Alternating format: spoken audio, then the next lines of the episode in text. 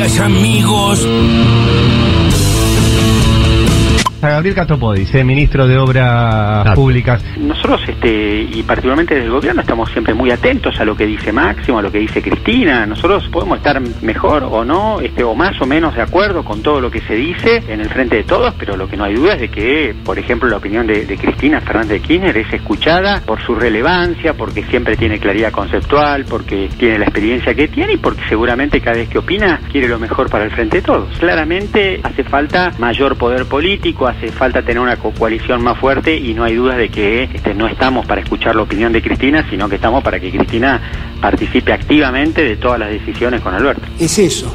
Pero es lo que está comparando Néstor con Alberto. Yo lo que propongo es algo porque, a ver, el PJ que Máximo preside y que yo estuve absolutamente de acuerdo, y el PJ Nacional que yo integro y conduce Alberto y también estuve de acuerdo, es un dibujo. El 50% de las afiliaciones son truchas. Truchas quiere decir que no existen. Se afilia para conseguir congresales. Que no se discute política de verdad en un congreso del PJ, ningún local del PJ de ningún distrito, salvo honrosas excepciones, hace años. Con esa gente de mierda, todos ladrones, delincuentes.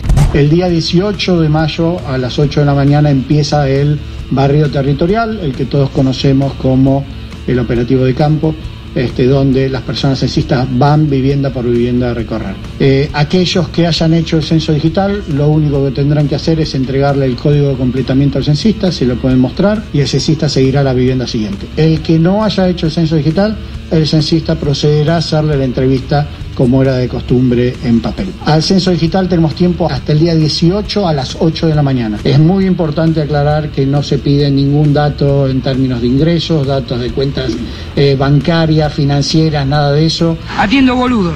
Con Daniel Arroyo, eh, diputado por la provincia de Buenos Aires. que la situación realmente es crítica y que efectivamente los pobres sufren más inflación que el resto y sobre todo lo que está pasando con el tema de harina, fideos, arroz, aceite, azúcar, si el consumo básico de una familia aumenta más, la inflación en los barrios es más alta aún, con lo cual claramente estamos ante un problema importante. La inflación general fue del 23% los primeros tres meses del año, en los barrios fue cerca del 30%. No es posible sostener la situación dos años más de 50-60% de inflación. Creo yo que hay que hacer un plan antiinflacionario rápidamente. ¿Y ahora me lo venís a decir? Fue un error nuestro dar por sentado que un humorista de vasta trayectoria podía diferenciar una ironía de una burla. También le dieron un inflador inusitado, ¿eh? los sitios y cuentas vinculadas a Cristina, Máximo y otros. En la misma dirección, lo tenemos chequeado, operaron cuentas que lo siguen, entre otros a Javier Milei, y personas autopercibidas como libertarios.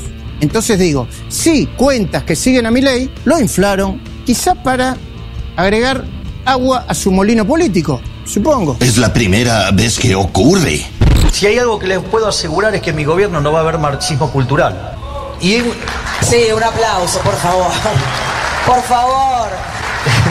Y una de las cosas... Mi Ministerio de la Mujer. Claro, y una de las cosas que, que termino complementando es, yo por ser rubio, de ojos celestes, hombre, o sea, no voy a estar pidiendo perdón por tener pene. De esto ya saben que el Ministerio de la Mujer, pista, porque la única igualdad que vale es la igualdad ante la ley. Las mujeres no somos víctimas. No somos víctimas. Ay, ay, ay. Javier Milei y Viviana Canosa. Ah, qué dupla. Que sí, no, partidazo Bárbaro. se jugó ahí. Eh, yo por ser rubio de ojos celestes, dijo Milei. Fíjate hasta dónde llega la distorsión de la realidad, ¿no? Eh, eh, mi- como- perdón, pero Milei no es rubio de ojos celestes.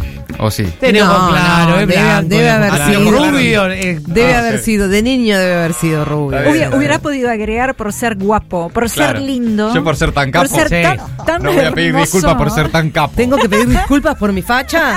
Eh, ¿Eh? Es un poco una declaración del personaje de Capuzoto que era el doble de Brad Pitt. bueno, me parezco tanto a Brad Pitt que bueno, no me deja vivir. ¿Hasta dónde llegará no, el fenómeno Milei? Es una de las preguntas que, que- que están pendientes de respuestas todavía en, en- en la política. Eh, hay quienes lo subestiman, hay quienes lo sobreestiman. Eh, ve- veremos qué ocurre. Lo que sí, uno lo escucha hablar a Milei y en eso mismo, ¿no? De eh, yo por ser rubio de ojos celestes, no voy a estar pidiendo perdón por ser lo que soy y qué sé yo. Es exactamente el discurso eh, de la ultraderecha en el mundo, eh, en Estados sí, sí. Unidos, en Europa, dicen exactamente lo mismo, lo traduce al castellano y lo repite, como hizo con uno de sus libros, por cierto, Milei. Que eh, también tradujo al castellano. tradujo al castellano lo que decían otros. Ah, bien. Y publicó un libro en plena pandemia, el Pandemics, Pandemia, no sé cómo se llama el libro de Milei, pero eh, está bastante verificado ya que gran parte de ese libro Inspirado, fue inspira- Mati, sí, inspirado. razón, sí. Se ve que le gustó mucho lo que escribieron otros y dijo, lo voy a copiar tal cual. Bueno, eh, según Majul, atención, la viralización del escándalo con Casero es por una confabulación de militantes kirchneristas y justamente de Milei en las redes sociales. Sí. Eh, que se ve que compartir mucho eh, el video de Casero eh, vendría a ser qué entonces? Eh, una, confabula- una, una operación oculta, secreta. Eh, Eh, no sé, eh, de- avisale a Nick porque también lo compartió. y me gusta que se- ya se reconozca como parte de Juntos por el Cambio. Sí, Pero, sí. eh, ya está. Somos esto. Sí, y- eh, y nos, nos están atacando los, los que se autoperciben libertarios y Sí, los, y- los y cookies. Néstor, cla- eh, Cristina y Máximo. Sí, nada, realmente Sí, impresionante. eh, sí, cada vez que hace un papelón, de todas formas, él, él después sale a ¿Quién, decir. Majul? Claro. Ah, seguido, entonces. Cada vez que, sal- que hace un papelón, sale a decir que después hay como una, confu- mira. una Sí, confabulación. ¿Qué pasa? Decae Eh, quiero dar vuelta al programa. No, Dale, Luis. eh, sí, lo que quieras, lo que quieras. Habló Daniel Arroyo esta mañana acá, hubo una conferencia de Marco Labaña. ¿Ya completaron el censo digital por casualidad? ¿Alguien no lo Sí. hizo? ¿Sí? ¿Lo hicieron todos? Sí. Yo lo hice. Acá, ¿quién más, no? Yo no lo hice, no. lo pude hacer esta mañana, no me dejó la compu. Ahora probé en el celular, lo que pasa es que no tenía tiempo de completarlo. Pero en el celular sí pude hacer lo que no podía hacer la compu, así que voy a intentar ahora Bueno, más tarde. el, el miércoles hay que estar en casa porque es el, el censo. eh, Pero nosotros venimos acá. Pero no Si el entiendo eso. ¿Cómo? No, no está tan claro, ¿no? No, No. no, si el censista pero pasó a la mañana, digo. venimos, si no, nos quedamos en casa hasta que pase el Y censista. hay sí, que hay que, hay venir en tanto y en cuanto haya pasado la o el O haya censista. alguien en tu casa. O Claro, haya haya alguien en tu casa. Ah, claro. Sí, Los o somos una solos. rotación. Tipo, Está la posibilidad de haber hecho el digital y pegar, está todo un- no sé, pero se puede, el código QR en la puerta de tu departamento o de tu casa y el, el censista con Ah, eso carga los datos de tu censo digital. Se puede hacer, eh, se puede tener que imprimirlo, ¿Sí? qué sé yo, y pegarlo en la puerta de tu casa Ah, y, bueno. y para eso está también. Bueno, eh, los detalles del censo Mira. 2022 los informaba Marco Labaña. Eh, por otro lado, el chino Navarro, que está muy preocupado por las afiliaciones al PJ. Eh, aparentemente, está en esa. Bueno, Ah, problemas reales para importantísimo, ¿eh? Bueno, bien, bien. Eso puede cambiar todo. Y habló también esta mañana acá una muy buena nota en el pase eh, de Roberto Caballero y Ari Lijalad eh, esta mañana con Gabriel Catopodis, el ministro de Obra Pública de la Nación. Todo eso entre las voces destacadas del día. Ahora las noticias en maldita suerte.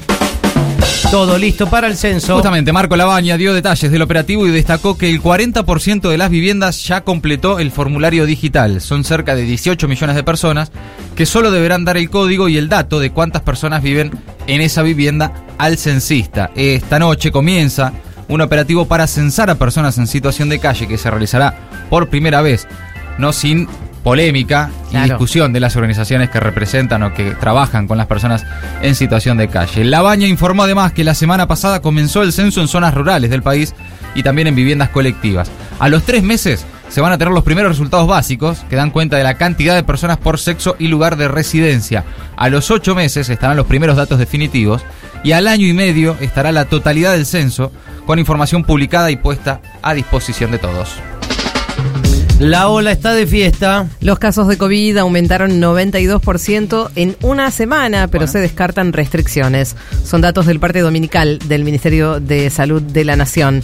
En cuatro semanas, los contagios pasaron de 8.000 a 34.000, lo que significa un incremento del 305% desde el 17 de abril, cuando la cartera sanitaria comenzó a emitir los reportes semanales. Al mismo tiempo, se informó un 40% menos de muertes, casi un 40% menos que el domingo pasado. Según los especialistas, se debe a factores como el comienzo del clima más frío y la falta de ventilación, la caída de la protección inmunológica, variantes más contagiosas y una baja percepción social del riesgo. La ministra de Salud Nacional, Carla Bisotti, descartó nuevos confinamientos y enfatizó que la estrategia seguirá siendo apostar a la vacunación de toda la población.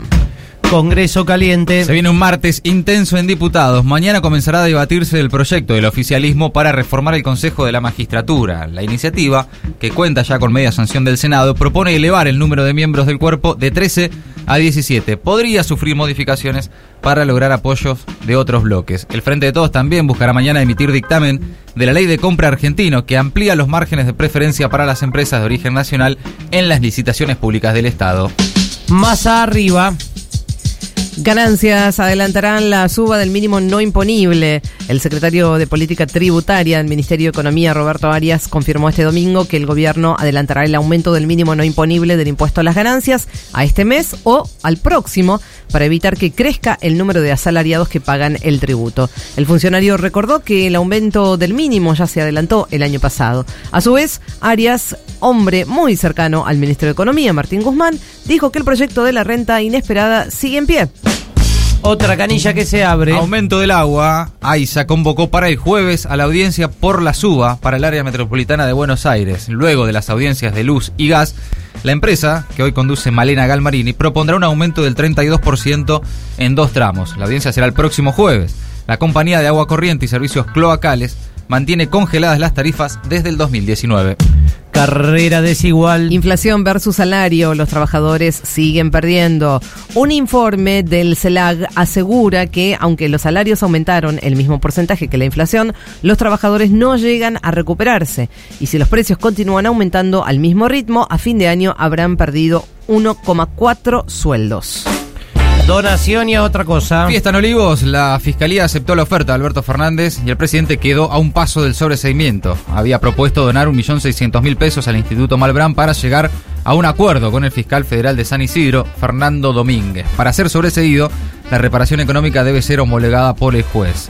Yáñez llegaría a un acuerdo de resolución alternativa también del conflicto por otros 1.400.000 pesos para cerrar la causa.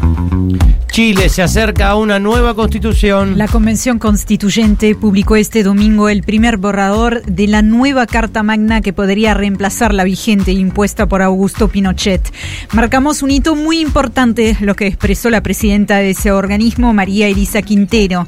El texto aprobado postula que el Estado reconoce y promueve una sociedad en la que mujeres, hombres, diversidades y disidencias sexogenéricas participen en condiciones de igualdad sustantiva. El documento contiene 499 artículos y 160 páginas y será plebiscitado el próximo 4 de septiembre. Maldita suerte. Agregamos una hora porque nos quedaban un montón de boludeces afuera.